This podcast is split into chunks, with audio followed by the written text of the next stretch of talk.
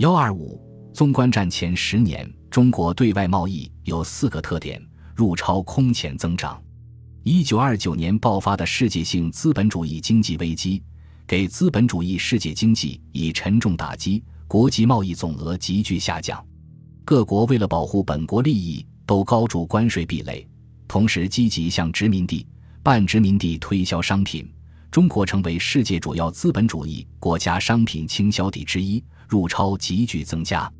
一九二七年入超为九千四百三十一点二万官两，一九三零年达到四万一千四百九十一点二万官两，一九三二年高达五万五千六百六十点六万官两，创中国外贸史上入超新纪录。此后入超额虽不断下降，但数量仍很大。主要进口商品结构变化。其一是消费资料的进口日趋减少。二十年代末期，消费资料在中国进口的外货中占有很大的比重。三十年代以后，消费资料的进口明显减少。例如，棉布一九二七年进口额为两万一千二百二十二点一万元，占进口总额的百分之十三；一九三一年则降至一万八千八百六十四万元，占进口总额的百分之八点四。一九三五年减至两千一百三十七点九万元，仅及一九二七年的百分之十，占进口总额的百分之二点二。其他几种主要消费物资，如棉纱、棉花、食糖、大米、小麦、面粉等进口额均逐年减少。消费资料的减少，说明中国农业生产有了发展，中国自己生产的农产品基本上可以自给。同时也说明中国轻工业得到了一定的进步与发展。其二是生产资料的进口日趋增加。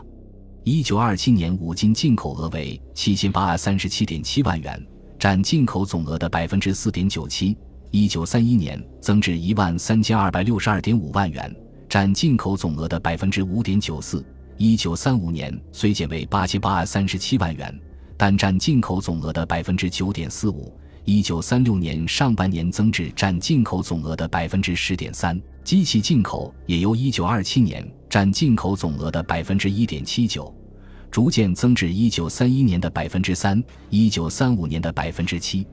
生产资料进口的增长，相应的使中国社会生产力得到提高。主要出口商品结构的变化，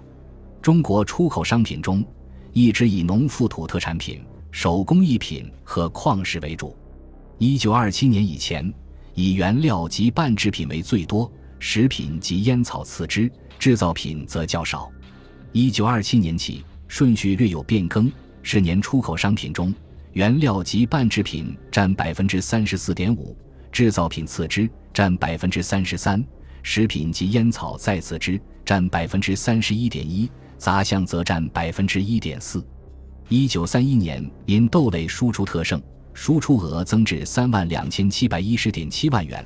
于是食品及烟草遂跃居首位，占百分之三十五点一，原料占百分之三十二点七，制造品占百分之三十一点二，杂项占百分之一。一九三六年，原料及半制品复居第一位，占百分之三十八，制造品次之，占百分之三十三点七，食品及烟草占百分之二十七点五。杂项占百分之零点八，这时因东北失陷后豆类及豆制品出口数极微，所以食品及烟草由一九三一年的第一位降为第三位。各国在中国进出口贸易中的地位发生变化。一九二七年，以日本居首位，贸易额达四点五七余亿元；美国与英国以二点五九亿元与一点一六余亿元分居第二及第三位。